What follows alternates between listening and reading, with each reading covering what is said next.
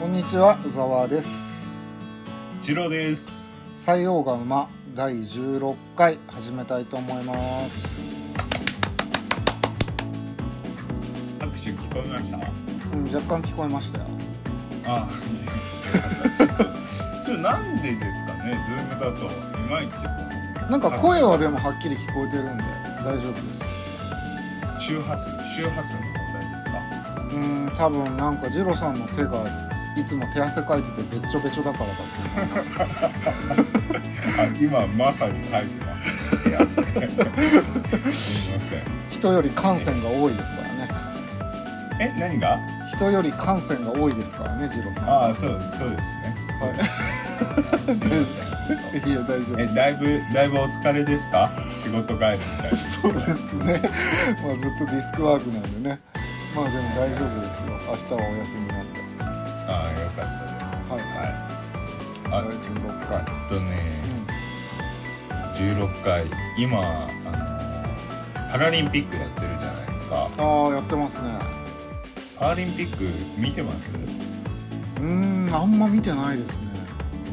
僕もあんま見れてないんですよね ちなみに、はいはい。ちなみにデフリンピックって知ってます？デフリンピック？聞いたことないですね。おおじゃあちょちょっと軽く話させてもらおうかなデフリンピック。はい軽くでお願いします。はい。あのまあたまたま今日知ったんですけど。はい。ななんだっけツイッターかなんかで知ったんですけど、はい。あのデフってあのろう者。あの耳の聞こえない人。のおーはいはいはい意味なんですよ。の、えーデフとオリンピックを足したものでデフリンピック。はい。はい。だからろう者のための総合スポーツ競技大会国際スポーツ競技大会らしいんですようん。ろう者のオリンピックみたいなねそれがパラリンピックとは別であるんだ。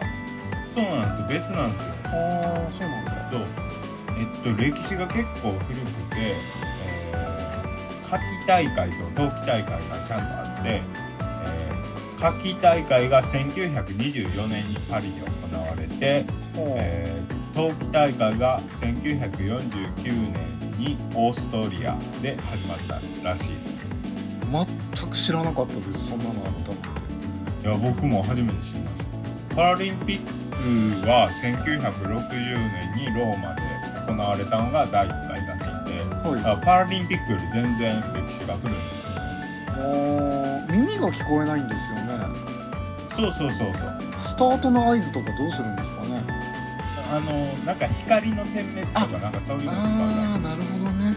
ああそっでかそっかこれオリンピックとかパラリンピックとかと一緒で4年に1回らしいんですよ。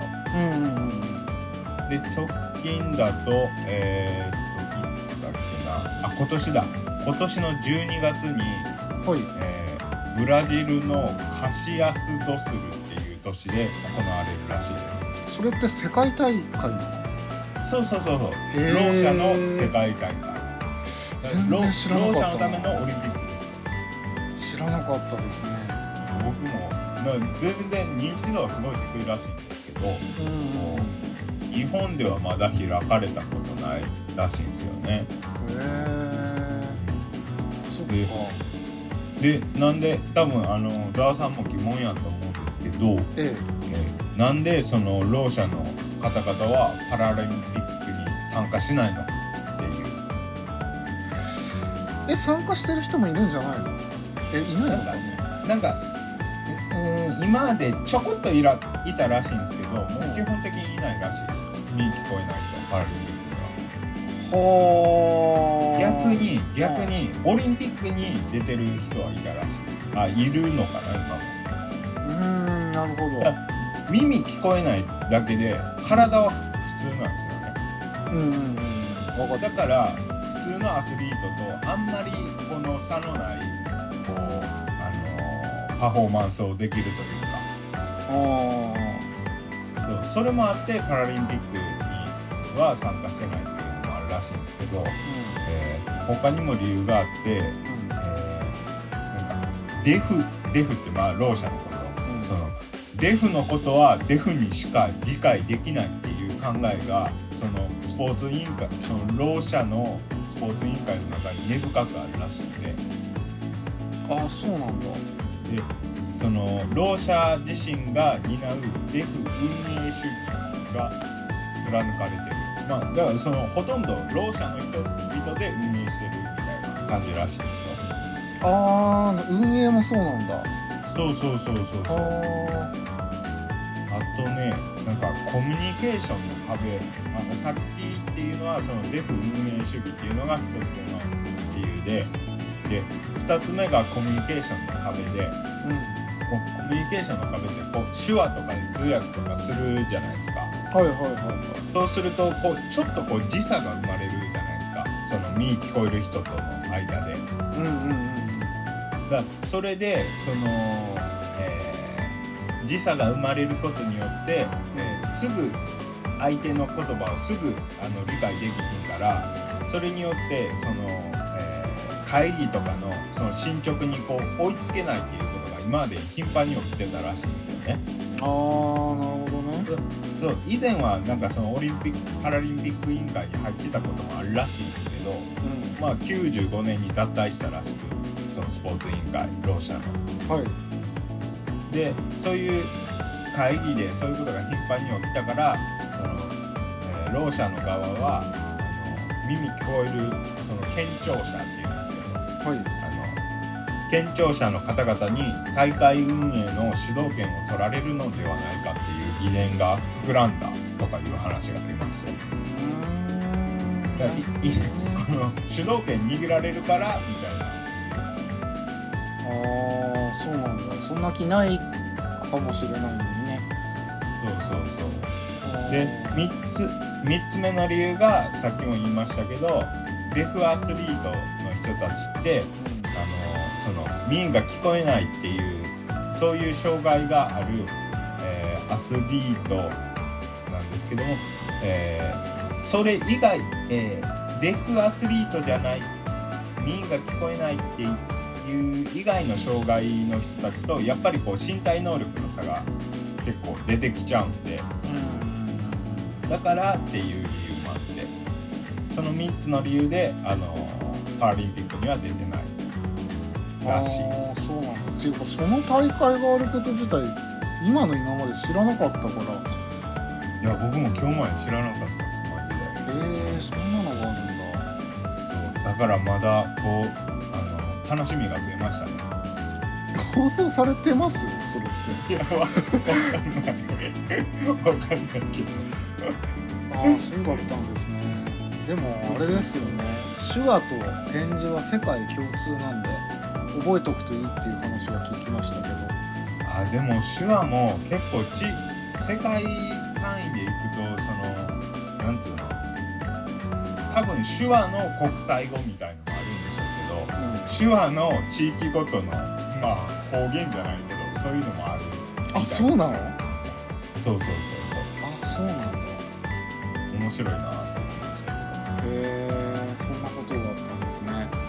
けどはいそんな感じです。あわかりました。覚えておいて損はないと思います。そうです。そうですね。耳の聞こえない方たちがそういう大会をしてたなんて。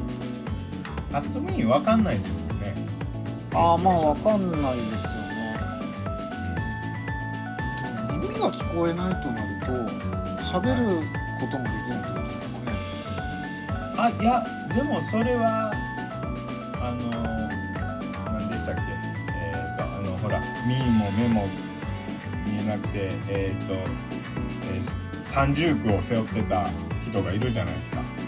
名前何でしたっけ？とヘレン・ケラー？ナイチンゲール。ヘレン・ケラー。ヘレン・ケラーさんとかあれ頑張ってこう喋れるようになっしましたからね。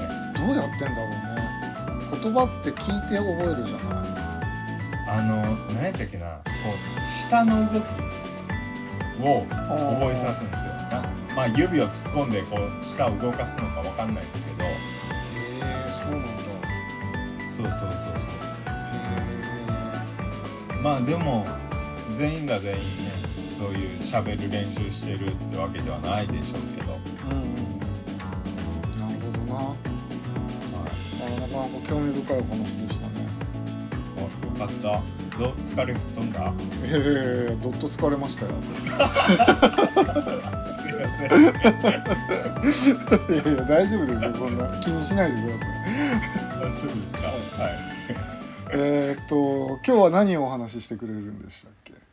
えっと今日はですね、えー。資源のお話をしたいと思いましてとりあえず独裁者月間を一旦お休みしてってことですよね。そうですね。二郎さんがどうしても吐き出したいということで。そそうそうそうそう。ちょっとあのまだ熱が冷めやらぬうちに吐き出してしまいたいなと思って、うん。あの次週からはちゃんとあの独裁者月間続けようと思うので。はいわかりました。っていうか独裁者月間って言いますけど月間じゃないっすよねもあの9月乗っかりましたからね。う そうそうですよね。いやっていうこれなかなんかいい日本語ないですか？独裁者特集なのか何なのか。あーまあまあそれはおいおいで。おおいおいというかなんかいろいろちょっと調べてたらはい。あのー独裁者の方々がたくさんいたんで思った以上に、いやめちゃくちゃいますよねそうそうそうそうまあとりあえず今日はそれは置いといてってことですはい。ね、資源の話をしたいと思います。はい。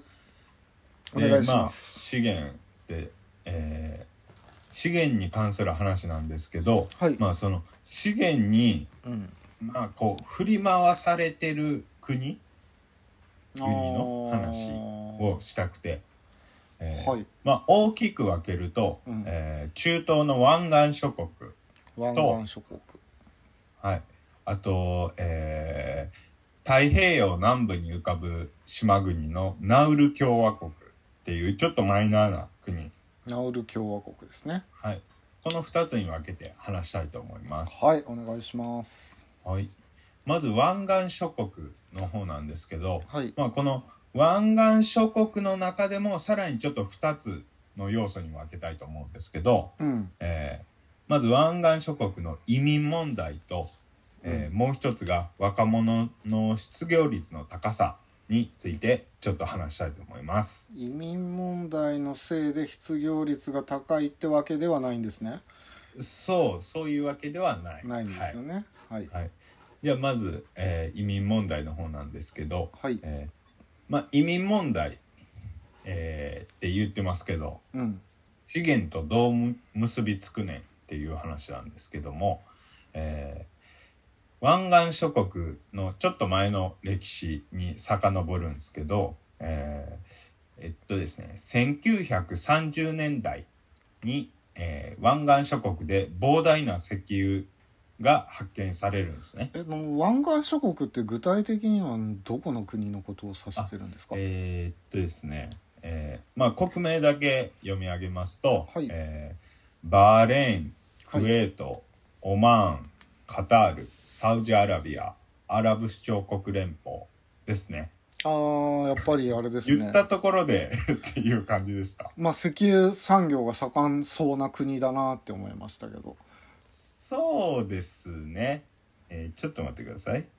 あ、そう、えーっと、ペルシャ湾の、えーはいはい。周りにある国っすね。あーペルシャ湾の周りですね。はい、ペルシャ湾イメージつきます？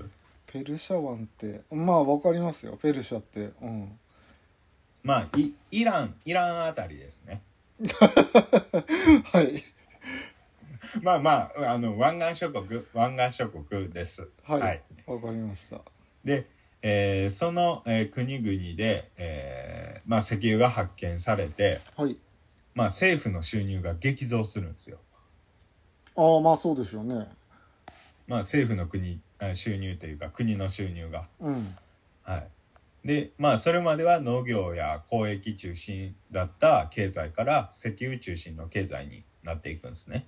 うんうんうんうんでそれで、えーその湾岸諸国は、えーインフラ整備の必要性を感じて、えーインインフラ整備をどんどん、えー推進推進っていうか進めていくんですね。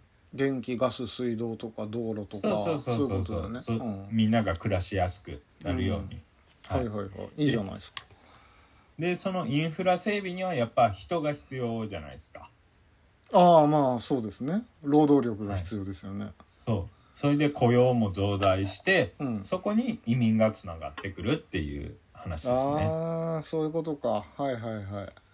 はい。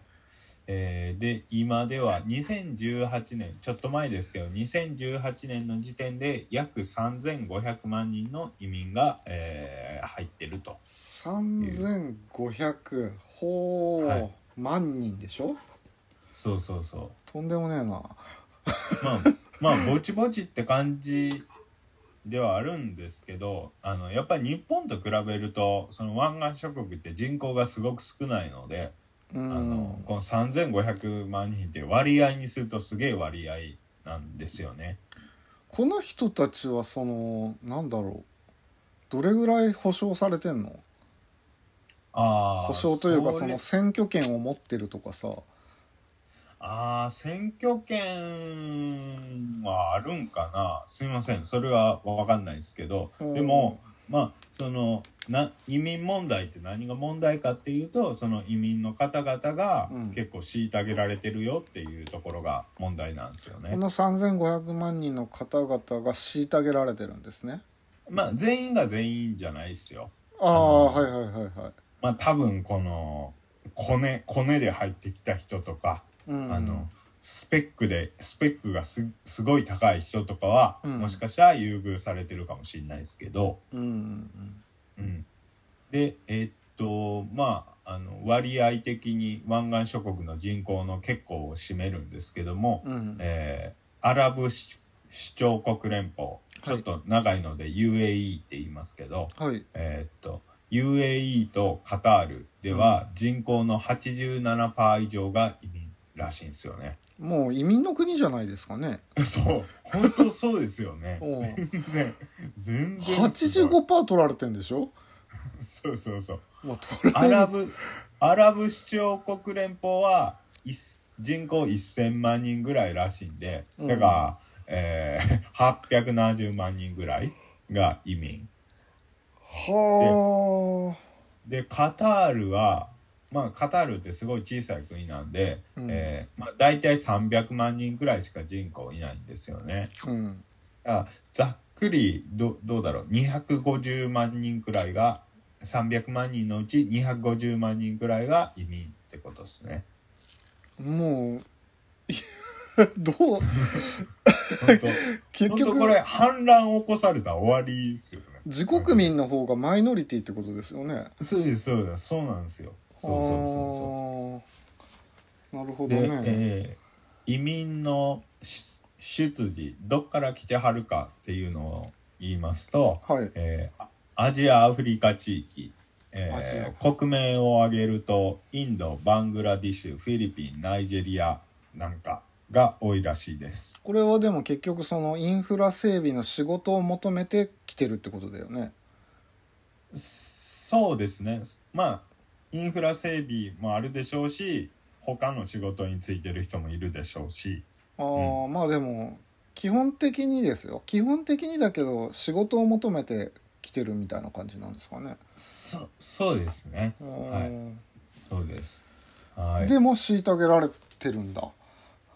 そうなんですね。はい。はい。そうなんです。しかも移民の方が多いのに。そうそうそうそう。なんだこれはいやーすごいですよね。はい。でうん。移民労働者の、えー7割が男性で3割が女性って言われてますあとー男性の方が圧倒的に多いんだね。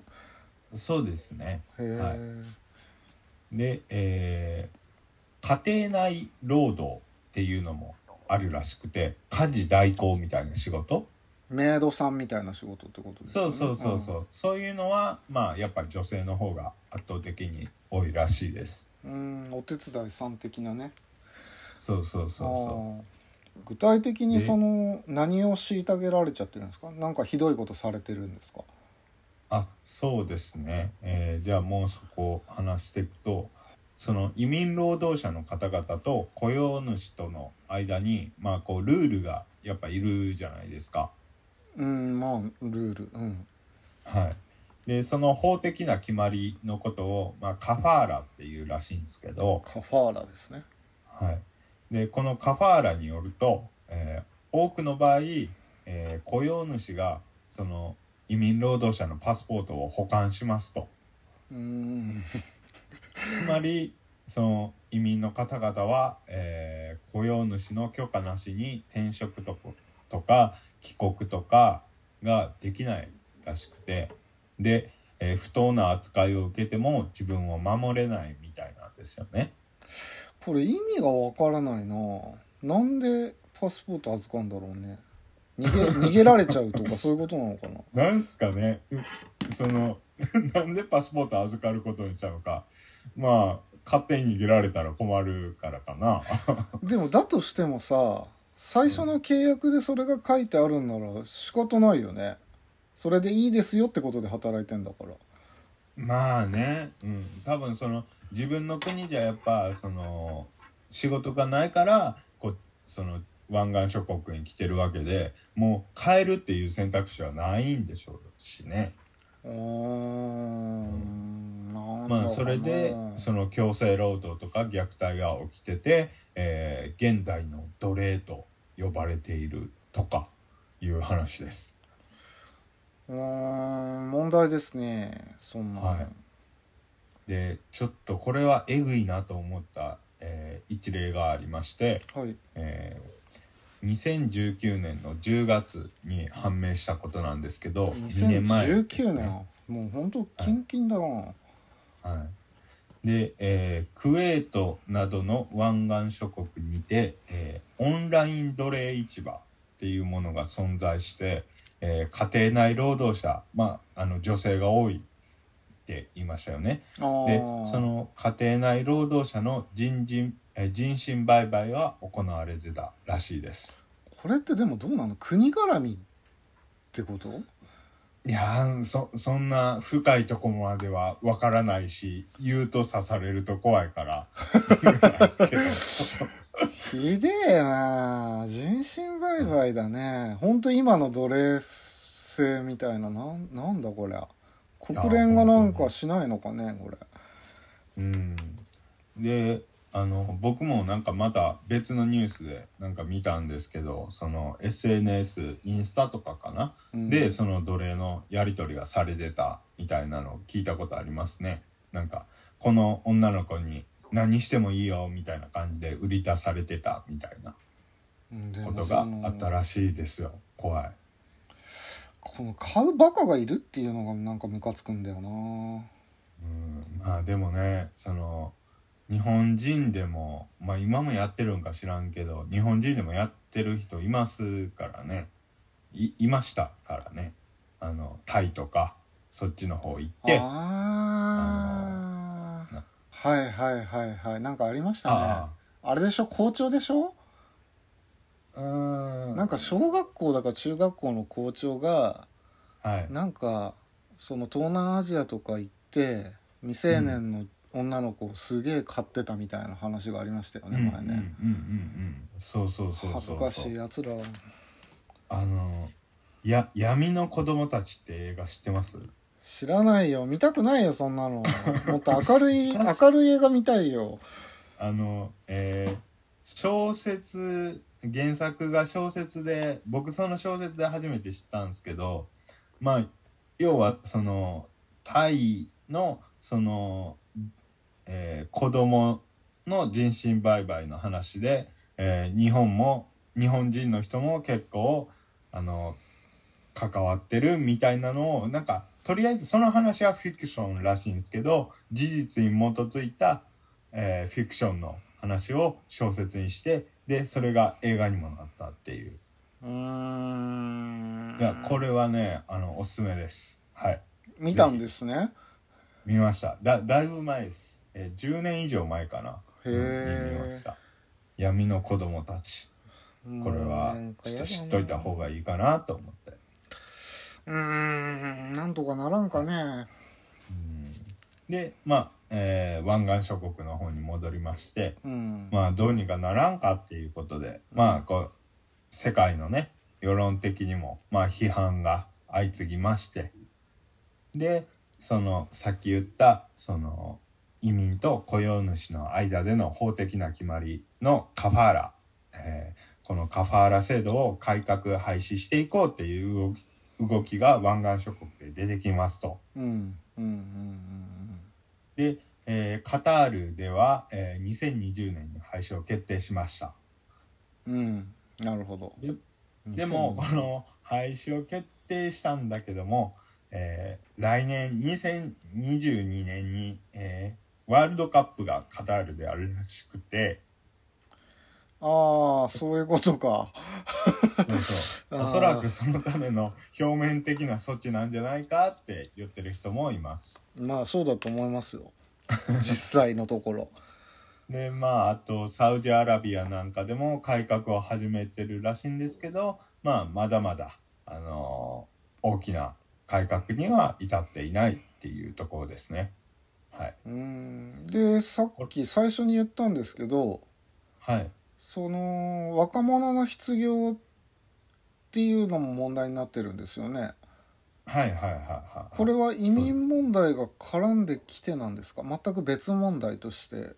うん、まあ直接には絡んでないですけどまあ間接的にはもしかしたらあの絡んでるのかもしれないです。はい。なるほどね。まあ、でこの2つ目の若者の失業率のの、えー高さにうん。ついて軽く触れますと、うん。えーまあどれぐらい高いのっていう話なんですけども、えーちなみに日本は、えー2019年のデータだと4%くらいなんですね。失業率4%あはい、あで、えー世界平均だと2019年時点で13.6%らしいです。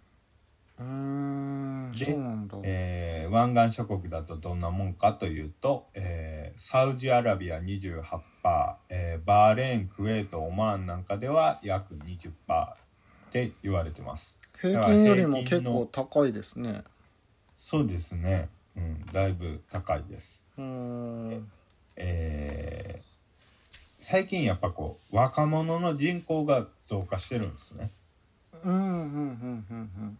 おそらくまあ20この若者っていうのは25歳未満くらいなんですけど、うん。まあおそらくこれはそのインフラが整ってきたから、えー石油収入が増えてインフラを整えていってそれによってその安全に出産とかができるようになってそれで若者が増えてきたんじゃないかなと思ってるんですけども、はい。うん。でえーサウジアラビアではその25歳未満の若者が46%で、えーオマーンでは50%くらいいるみたいです、なん。構多いっすね。かめちゃくちゃいいな若い子ばっかで。うん、日本とは全然ちゃいますね。逆だよ。でその若者の多くはまあ世界どこでもそうでしょうけど、えー高収入で安定した公務員を希望するんですね。うんまあどこの国でも一緒でしょうね。で、えー民間でも、えースキルが高ければ、えーそういう高収入な、えー高待遇な仕事もあるんですけども、えーこのスキルを満たしてない若者が多いらしいんですよ。うんだからうん。あんまりあいい教育が受けれないんじゃないの単純に。そうそうそうそういうことなんですね。うん。その教育まあ制度も発達してないのかな？ちょっとうん具体的には分かんないですけど。で、えーあとその働きたい業界も十分に発達してないらしいんですよね。業界自体が。うん。うん。うん。うん。うん。うん。で最近の、えーサウジアラビアでは、えー観光業に興味を示す若者が増えてるらしいんですけど、えーさっき言ったみたいに、えーまだまだこう十分に発達してないみたいで、えー石油関連に比べると、えー観光業は、えー総収入が3分の1ぐらいらしいんですね。うんうんうんうん。うん。だからまああのーなんて言うんですかね。あの教育ですよね。どうしてんだろうね。失業してて働き口がないんだよね。うん。食べていけないじゃんね。まあそうですね。その結構やっぱそのインフラが整っててどうなんですかね。あの沖縄なんかでもあの結構仕事についてない人結構いっぱいいるじゃないですか。あそうなんですか。あそうですよ。沖縄失業率確かナンバーワンじゃなかったですっけ。でもなんやかんやみんなた楽しそうにしてはるんですよね。なんとかなってるらしいんですよ。でもやっぱり失業率が高くて高いと、その犯罪率も上がると思うんですよ。ああなるほど。だから、はいなんて言うんだろうすごいその負のスパイラルというか。うーんそうですね。ただ、うん。やっぱあのーそそういうその犯罪率が上がってる国に比べるとやっぱりその国の収益があるから石油関連で。ああそういうことか。国自体はそんそなにあれなのか。そうそうそう。だからそんな、えー固定固定職についてなくてもある程度はまあやっていけるっていうことなんじゃないですかね。もしかしたら。はい。うん。んまあでもちょっとこれはあの教育制度をねあのやっぱ見直していかなくちゃいけないのかなと思いました。はい。まあでもここだけじゃないんだろうねこういう問題抱えてる国っつうのは。まあね世界中であるんでしょうけどね、うん。はい。ろいろ大変だわ。はい。でこれが、うんまあなんだろう、えー湾岸諸国の、えー資源に依存しすることによって、えーこういう問題が出てきたよっていうお話ですね。移民と失業率。うん、なるほど。そうです。えーで、えー続いては次次が、えーまあさっきの湾岸諸国は結構ちょっとあ分かりにくいっていうか あのちょっと遠回しなあの影響なんですけどね。うん。失業率とか、移民が虐げられてるとか、でもちょっとナウルは結構分かりやすい資源による痛手を負った国というか。はい、ナウル共和国ですか？はい。はいはい。ナウル共和国。はい。えー世界最小の島国と呼ばれてます、はい。島国。えっ、と場所はどの辺になるんでしょ太平洋の南部なんですけど、えーっとニュージーランドとかオーストラリアの東らへんですねう。ああ、アジア圏ってこと？オーストラリアの東か。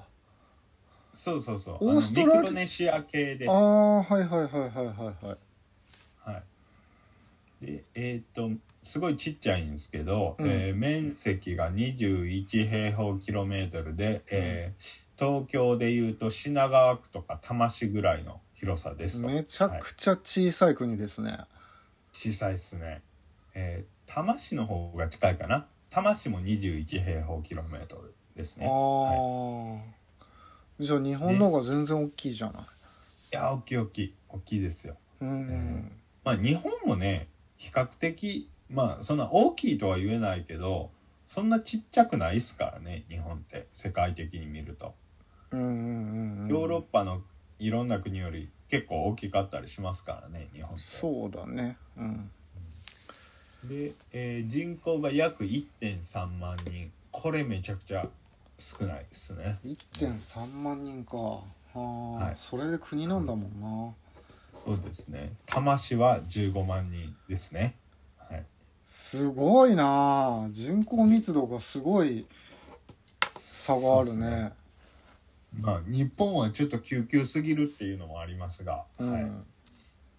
で、えー首都がヤレンっていうところで、はいえー民族は、えーまあ、ミクロネシア系の民族で言語は英語ナウル語宗教はキリスト教で、えー軍隊は、まあ、人口少ないのでありませんと。はいうん。うんうんうんはいうんで、えー主産業、まあ、ここで出てくるのが資源なんですけども、はい。えーこれが工業。工業ってあの鉱石とかの鉱ね。あの工業をが主産業でその、えー鉱物っていうのがリン鉱石。リンですね。臨鉱石ですね。はい。まあ、このリンっていうのは、えー工業原料として、えー使われてて、うん。えー化学肥料にも使われてる、まあ、農業でよく使われてるものみたいですね。ああ身近なところだとそういうとこなんだそうそうそう。あと、うんリンは人間に必要なミネラルでもあるらしいんで、あのーその、食品とかにも、えー使われてるのかな？もしかしたら。はい。でこのナウル共和国でリン鉱石が大量に出るってことねそうですそうですんそうです。なんでこのリンがいっぱい取れっつってと、うん。えーナウルっていうのはサンゴ礁の上にうん。鳥の糞が積もってできた島で、えーこの鳥の糞の化石にはリンが含まれてるらしいんですよね。うーん。グリムみたいな話ですね。いやフィクションフィクションみたいだよね本当にね。サンゴサンゴの上にさたくさんの鳥が民話じゃん。でもっと言うとこの糞の中のリン成分が、えーまあ、濃縮される、まあ、より良いあの質のいいリンがあの、えー採掘されるためにはその雨がよく降って湿度が高くないといけないらしくて、えーナウルっていうのはこの条件を満たしてたから質のいいリリンが、えー大量に採掘できたらしいです。はい。であのもでもすごい、ね、でもあれですよ。ちなみにあの滋賀県にもあの鳥の糞にまみれたあの岩がありましてはあの琵琶湖の中ってあの、うん。島がいくつかあるんですけどあはいはい。有人島もあるんですけどね、うん。ちなみにそのその中に沖ノ白石っていうポコって出たい岩があるんですけど、うん。えーなんで沖ノ白石っていうかというとその、まず沖にあるんですね。琵琶湖の沖にあると。そう、うん。で沖の白石っていうのは白い石って書いてその白っていうのが鳥の糞にまみれてるから白石っていうんですよ。なんかもう鳥って決まった場所であれなんですね。糞するんですね。そうかもしれないですね。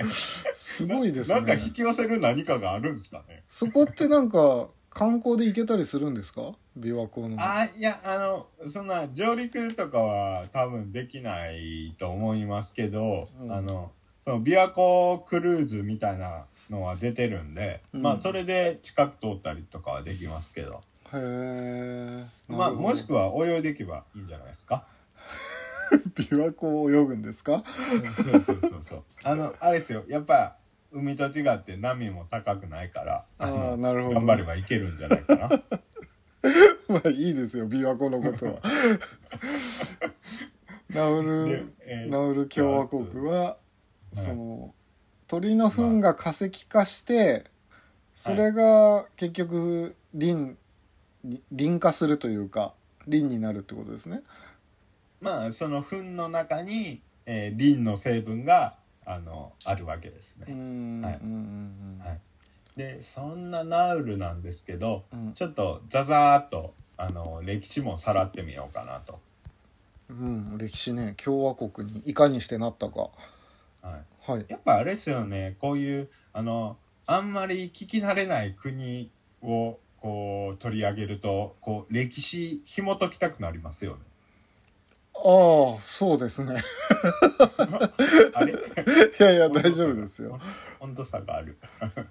じゃあちょっとザザーっと。はい。うん。えーまず紀元前2000年頃に、えー西の方まあつまりだからニュージーランドとかオーストラリアの方からカヌーでやってきた人々が住み出したうんらしいです。はい。でそっからちょっと、えーもうザザーっと、えー年月飛びまして、えー1798年。はい。ほぼ1800年ですね。うん。えーえー今から200年前ぐらいに、えーイギリスの捕鯨船が補給のために来ましたと、えーただここここで、あのー植民地にされるとかじゃなくて島民が捕鯨船を襲撃して追い払ったらしいですうんあの逆にイギリスがやられちゃったわけだよね。そうですそうです。入ってくんなっつってね。あ1798年。あ、はい。ただまあ、えーその100年後1888年に、えーまあ、ドイツに攻めてこられたのかな。でドイツの保護領になりますと。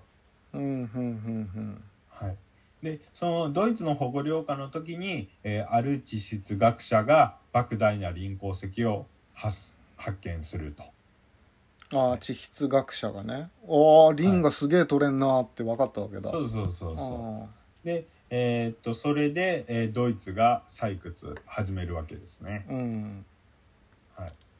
でえーっと1914年に第一次世界大戦勃発。はい。はいえーで、えー一旦オーストラリア軍がナウルを占領しますと。ああドイツの保護領がオーストラリアに取られるみたいな形なのかな、そうですそうです。うん。でその第一次大戦が終わると、うん。まあ、ドイツから変わりまして、イギリスオーストラリアニュージーランドこの3国で統治します。うん、なるほど。なかなかはずっと統治されっぱなしですね。そうですね。うん。で第二次世界大戦が始まると今度は日本軍に占領されますと。はい。我が国日本がですか？そうです。まあ、はあなぜかっつうとそのあの大東亜共栄圏ってなんか聞いたことあると思うんですけど、はいはいわはいはい。かります？あいや聞いたことがあるってぐらいで。まあその、えー大東亜共栄圏っていうその当時のこう日本軍がこう、まあ、収めようとしてたっていうか対外的にはもっといいふうに言ってますけど、うん。このみんなでその大東亜共栄圏のみんなでこう頑張ってこう盛り上がっていこうよみたいな。ああはいはいはい。いうふうに言ってたと思いますけど、うん。まあ、その共栄圏の中にこのナウルも入ってたんでなので、えーまあ、日本軍がそこも占領しちゃうと。はいうんうんうんうんえーで当時2,000人ぐらいいたナウル島民のうち、えー1,200人をその近くのトラック諸島に強制移住させたらしいんですよ。うんなぜ？まあ、ちょちょっとここから日本軍がやったちょっとあの良くないお話なんですけども、はいはいはい、えーまあその強制移住させたのは、うん。えー疎開疎開をさせたって対外的には言ってたらしいです。疎開させた。はあはいはいはい。そうそうそうそう。まあって言ってましたけどまあ口減らしのためだったんじゃないかって言われてますけど。うーん。ひどいことしてますな、だって人口の半分以上を移住させたんでしょ？そうですね。はい。うんなるほど。でその多数が海軍基地や農場で強制労働させられ死亡と、はい。うーん。えー1944年に米軍の空襲があって補給が途絶えて、えー飢餓に襲われて461人が死亡し、えーその第二戦争の終わった第二大戦後にはちゃんとそのな、えートラック諸島とかから、えーナウルに帰ってこられたのは3分の1程度だったと。はい。もうすごい少なくなっちゃってるじゃん。そうすすごい少ないっすね。本当。もう3桁ですよね。本当に。当当時の人口が。国く一つの国の人口が3桁ってことだもんね。そう。凄まじいですね。あまあその時はえーっと、えー独立してないですけどね。ああそうかそうかそうか。はいはいはい。そうそうそう。うん。で、えーその中でえーっとですねその大戦中に日本軍にやられたあーちょっとひどい行いの中に、えーあえーこんなエピソードがありまして、えー当時のナウルではハンセン病聞いたことあると思いますけどハンセン病っていうのが流行ってたんですね。あのー見た目が見にくくなるやつだよねそうそうそうそうそうはいはい、まああこれ感染力はすごい弱いらしいんですよねでまあもちろん今の現代医学では完治できる病気らしいんですよ。うんはい、で日本軍は、えーこのハンセン病患者を海の上で、えー39人、えー虐殺したらしいです。はい。それはで何？自分に移るかもしれないからとかそういう理由なのかな？まあそそういうことでしょうね。あはーい、でこれどうやってその、えー海の上でってどうやってって思うかもしれないですけど、えーまあ診療所に島の外が、えー当該の、えー診療所に連れてくって嘘をついて、えー連れ出してでそこで、えー水水死させた。うん。溺ろす、あ溺れさせたり、まあ、もしくは銃殺したりしたらしいです。なるほどね。まあ、ただその当時の日本軍もね、あのーそのハンセン病に関するちゃんとした知識があったのかどうかは知らないですけど、うん。まあ、とりあえずそういうひどいことも行われてたようです。はい。うんうんうん。まあ、で、えー第二次世界大戦終わりましてまた再びイギリスオーストラリアニュージーランドが統治しますと。はい、いつ独立するんだよこれはい もうちょっともうちょっとはいはい、えもうちょっとかな？うんで、えーせ1966年に、えー内政自治権を獲得。内政自治権はいはい。まあ、あのじ自治はできるよと。あんま外交とかはできへんけど、自治はできるよっていう。うんなるほどねはい。で、その2年後の、えー1968年に、やっと独立いたします。1968年はい、おめでとう、おめでとう。はい。おめでとうございます ここで、えーイギリス連邦にも加盟しますと。はい。イギリス連邦に加盟かなるほど、はい。まあ、このイギリス連邦、以前もお話ししましたけど、えーまあ、その連邦に入ることによって、こう、えー国際的な、えー発言力が、を、えー強くできるっていうような、えーメリットもある組織ですね。イギリス連邦。日本でいうと昭和ですね。68年ってことは。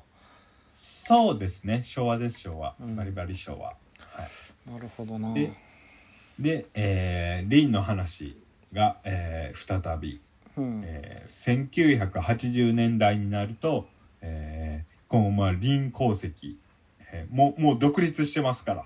自う。分自分たちのもんですからリン鉱石も。まあだって島丸ごとその糞でできてるわけだから リンリンだらけなわけだよね。どこ掘ったってリンだよね。そうそうそう。でこの1980 80年代になるとそのリン鉱石をもう輸出しまくりまして。はい。でもう国の収入が爆上がりするわけです、はい、羨ましい限りですよ。そうですね。だからさっきの湾岸諸国でいうとこの石油です、はい、うん。このリン鉱石が。日本もなんか出ねえかな。日本もね結構すごいんですよ資源。あそうなんだ、まあそのその話はちょっと長くなるんでまたの機会に、はい、話させていただこうと思いますけど、願い。しますはい。えーで、えー、リン鉱石輸出しまくってうん収入爆上がりで、うん。えー当時の人口って数千人だったらしいんですけど、うん。その数千人でその凄まじいこの、えー収入を分け分けしてたんですよね。リンバブルですねそうリンバブル。でこれの恩恵が凄まじくてですね。あそっか、えー。数千人でその富を分けるから一人当たりの富がすごいんだね。そうすごいのそうだよすごいの。ね数千人だもんね。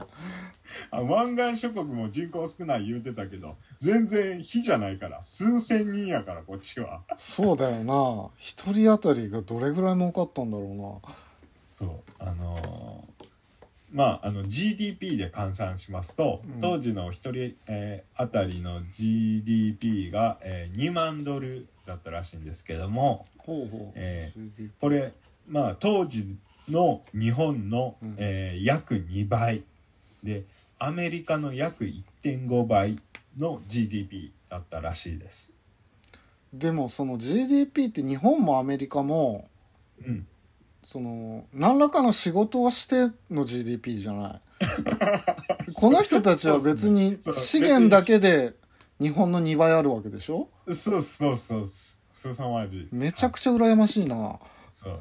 で他にこうどういう、えー恩恵を預かってたかというと、えーまず税金がありませんと。ああまあ当然か。当然っていうかそうだよな。で、えー学費医療費もありません。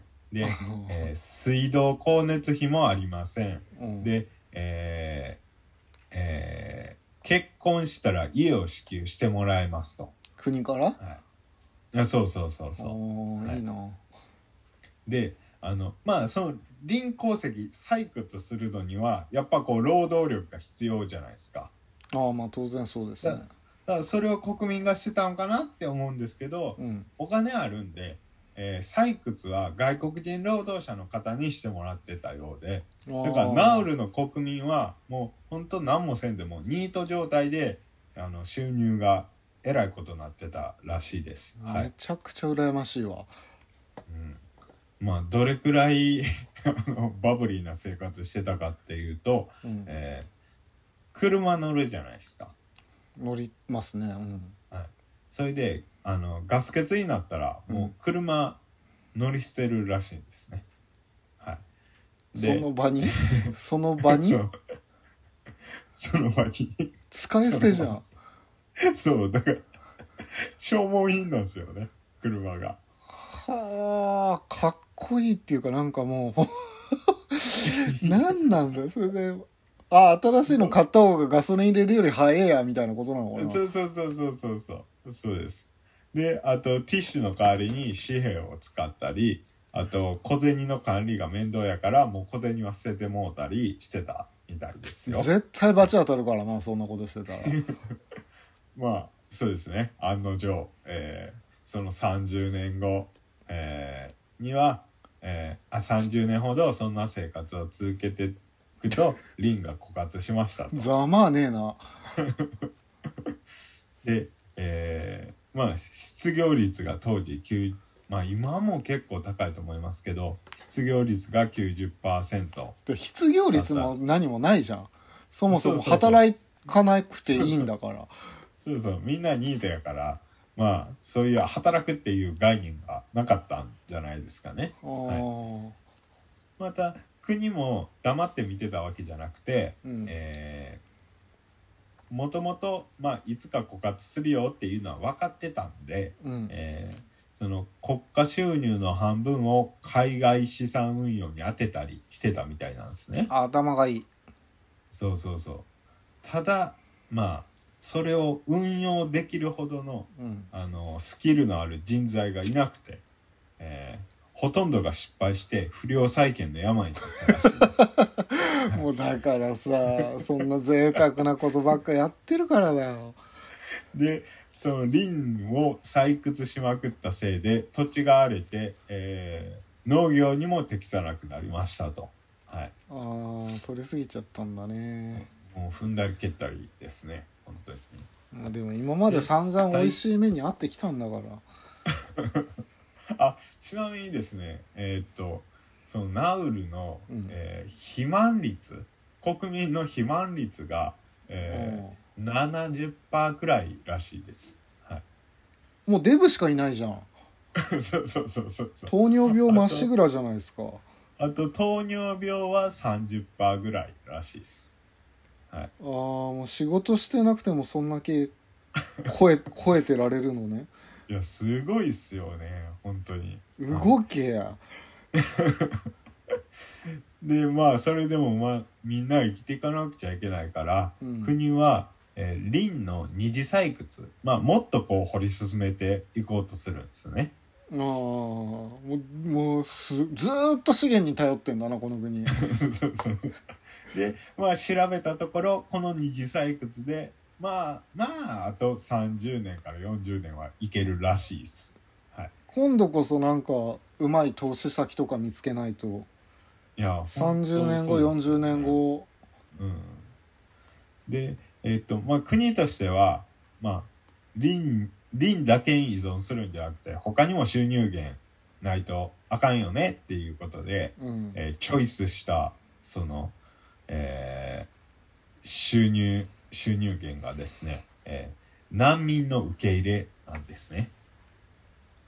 難これ結構ナウルだけじゃなくて他のその途上国とかでもたまに耳にする話なんですけどその難民を受け入れてその国際機関とかから、うん。そのあ国際機関とかその、えー先進国とかからお金をもらうみたいなことがあるらしいできるらしいんですね。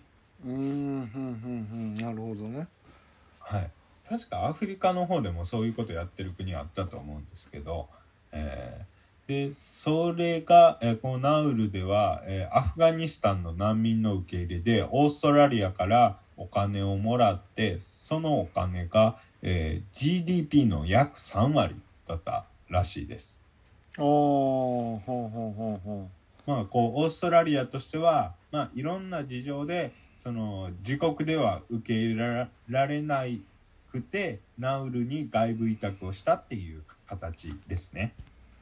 うっていうかでもその土地自体そんなに玉足と同じぐらいって言ってたじゃないそうだだからそんなあの大量の難民は受け入れられないですよ。まあもちろんでもキャキャキャパは低いから。でもまだ1.3万人だからまだまだいけるじゃん。玉市で15万人住んでるんでしょ、まあまあそうですね。玉市玉市が、えー、何やったっけ？15玉市が万15万人でナウルの現状が1.3万人。まだまだいけるわ。まだまだ。あと14万14万人いけますね。いけるよね。あで、ー。えーまあ、えーその難民の受け入れで難民の1200難民が1200人を超えて人口の10%ですねうん当時のな、あまあ今のナウルの、うんえー、10%を超えたあたりでまあどんどんこうす差別の横行が表面化してくるんですね。難民に対して？そうです。このナウル国民が、えー難民を差別するんですね。うんどこもするんだなどこ行ったっていや、本当そうですね。困ったもんで。で、えーまあ虐待とか婦女暴行が頻発しまして、で、えー俺結構ここの国民に対して頭きてんだけど なめてるよないや、でもわかんないですよ。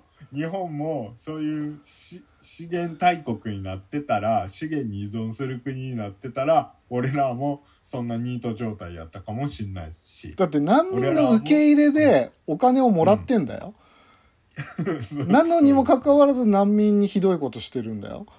うん。ね。ね。あなたたちのおかげっていう感じやのにね。なめてるるよ困ったもんで。まあで2016年にある、えー NGO が、えーまあこの、えー虐待残虐な行為や拷問なんかもしてたらしいんですけどこういう、えー行為を、えー発表したらしいです。それでまあちょっと叩かれてるみたいな感じみたいです。なもっとはい叩けよ、これ。ちなみに、えーっと、外交は結ちょっと面白い話があって、うんえー結構強気なんですよ。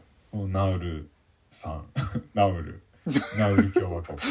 もうなんか腹立ってきたぞ本当に えー、もともとナウル共和国さんは台湾と国交を樹立してたんですよね。うんで、えーただ、あの、まあ、台湾と国交を樹立するっていうことは、あの、中国からは批判されるわけですよ。中国ってのは一つの、あの台湾も含めて一つの国やって言ってるから、中中国は。ね別なのにねえー中国が力つけてきたから、えー2002年に台湾との国交を断交して、えー今度は中国と国交を樹立するんですよ。うんただ、なんか、その3年後、2005年には、また再び台湾と国交を樹立してるらしいんですよね。うんまあ、多分、憶測ですけど、その、やっぱり日本とか、アメリカとかが、やっぱこう台湾とかと、あ、台湾と仲良くしてるから、うんこれ、しかも中国は結構国際批判結構受けてるからうん。ってことじゃないのかな？おそらくそれでまた台湾と国交樹立したんじゃないかなって勝手に思ってますけど。ああなるほど。で、えー2018年に当時の大統領が、まあ、その太平洋諸島フォーラムっていう、まあ、太平洋諸島の国々の、えー会議があるんですけどうん。それに来てた中国特使に対してうん。態度が悪いって非難して、マジでこいつ頭おかしいんちゃうかってその場で言ったみたいな。その場で超非難したみたいな。そのことに関して言えばよく言ったわ。まあ態度が悪かったんでしょうね。うーん。なんかなんかうかっこいいですよね。そこだけ取り上げると。言ってほしいよ日本も。まあ実際にその中国特使もあの明らかに態度悪かったらしいんですけど。うん。まあだからうまいこと立ち回っていくのかな？これからも。でも軍隊持ってないからさ、うんそうですね。うん。うん。なかなかあれだよね。まあ、一応大会的には日本も軍隊はないっすよないっすもんね。対外的にはね。自衛隊はただの自衛隊だからね。うんだまあこれもどうなんですかね。その自衛隊自衛隊って言うてるけどその軍隊ないのっていいんすかね。どうなんやろ。いやない方がいいに決まってると思ってる。うん。じゃあ例えばあの台湾とか仲いいじゃないですか。うん。で台湾が攻められたりしてきたら見てるだけっていうのでいいって感じですかね。あの僕がその軍隊を持たない方がいいに決まってるっていうのははい。世界全体でってことなのよ。ある国だけが持っまあてある国が持たないってことじゃなくてはい核兵器にしろ何にしろ世界全体でなくなればいいのにって話なだけでであと結構さ軍事費ってかかるんだよね、いやーすげえかかりますよね、うん、だからないその軍事費をさもっと平和のために使った方が全然有効だぞっていう科学とかそれこそなんかいろいろ資源をリサイクル方法とかさあの、ね。若い子たちの支援とか。そうですね。だから世界中の国の軍軍縮を進めてこういうなんていうの？失業率が多い国とか移民問題を抱えている国の支援にそのお金を回せばそっちの方が絶対いいはずなんだよ。うん。まあでもなかなか一気にはできないっすよね。そのその軍そういう武器とかを作ることによって国を成り立たせてる国なんかもあったりしますから。なかなか難しいですよね。難しいよね一。アメリカと中国が今すごいもんな。そういえばあのなんか北北欧って結構こうなんていうんですかねそういう国民福祉とかうんその産業とかすごくこう模範にすべきところがいっぱいありそうなイメージがあるじゃないですかうんうんでもあのスウェーデンスウェーデンってすげえ武器作ってるらしいです。あそうなんだ。そうだからそのかなりその中東の方の戦争とかにかなその武器輸出してたりとかああそうなんだ。でその一方じ そそその国々であの、えーかなり弱い立場になって人道被害を受けてる人たちに対して人道支援もしたりしてるみたいです。うん。でもやっぱあっちの方だとスイスが頭いいんだよ。ああスイスね。中立国であれ優秀なのがスイス銀行を持ってるってところでスイス銀行って世界中の人たちが預けてるのよあその あれですよね。あの世界中のこのお金たくさん持ってる人たちが。そうだから例えば一国がスイスを攻めたとするとあのどっかしらで問題が起きんだよ。その一国も仲いい国とかあるわけだから。